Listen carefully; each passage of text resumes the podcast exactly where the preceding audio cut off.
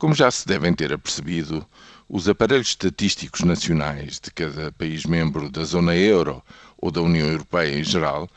têm vindo a uniformizar os seus trâmites e vão sincronizando cada vez mais a produção de resultados eh, estatísticos relevantes, como por exemplo as estatísticas do desemprego, a estatística ou, ou, as primeiras estimativas sobre o crescimento económico em cada trimestre, e foi isso justamente que aconteceu ontem. Ou seja, ontem tivemos não só as notícias do que se terá passado nos últimos três meses de 2012 no nosso país, mas também notícia de praticamente quase todos os países da União Europeia. E aí ficamos a saber que o quadro efetivamente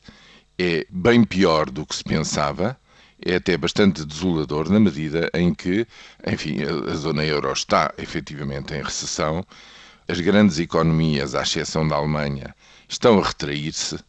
e, eh, enfim, já não falar de, do caso nosso muito particular, no qual de trimestre em trimestre tem vindo a acelerar a queda do desempenho económico em Portugal. O que eu quero dizer é que, neste momento, depois de eh, dois anos a prosseguir, digamos, uma uh, linha coordenada entre todos de ajustamento financeiro, de travagem à dívida, nomeadamente à dívida pública, e de, portanto, de uh, mudando Uh, no fundo, a orientação anterior de, de, estímulo à procura para responder à grande crise uh, mundial de 2008-2009, Passados dois anos, parece que o remédio foi excessivo. Está a ser excessivo na medida em que está a produzir a paragem de um número crescente de economias nacionais no espaço europeu. Eu não estranharia que em próximas rondas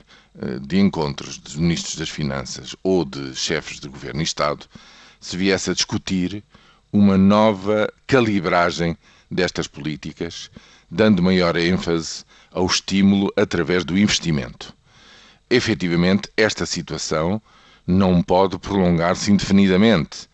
porque ao prolongar-se está a agravar-se cada vez mais. Não me refiro só apenas aos países intervencionados na periferia do euro. Estou agora a falar de grandes economias como a França, a Itália, a Espanha, grandes elementos, digamos, constitutivos da zona euro. E, portanto, a solução perante este agravamento geral tem de vir de uma vontade coletiva. E eu acho que em Portugal isso vai ter reflexos inevitáveis na próxima ronda negocial, a sétima, o sétimo exame regular que a Troika vem fazer a Lisboa em fins de fevereiro. Isso vai ter muito a ver com a preparação do Orçamento de Estado para 2014 com cortes maiores ou menores do lado da despesa e vai ter seguramente muito a ver também com a negociação final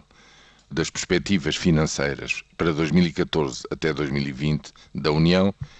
e o grande, agora falado, acordo comercial com os Estados Unidos.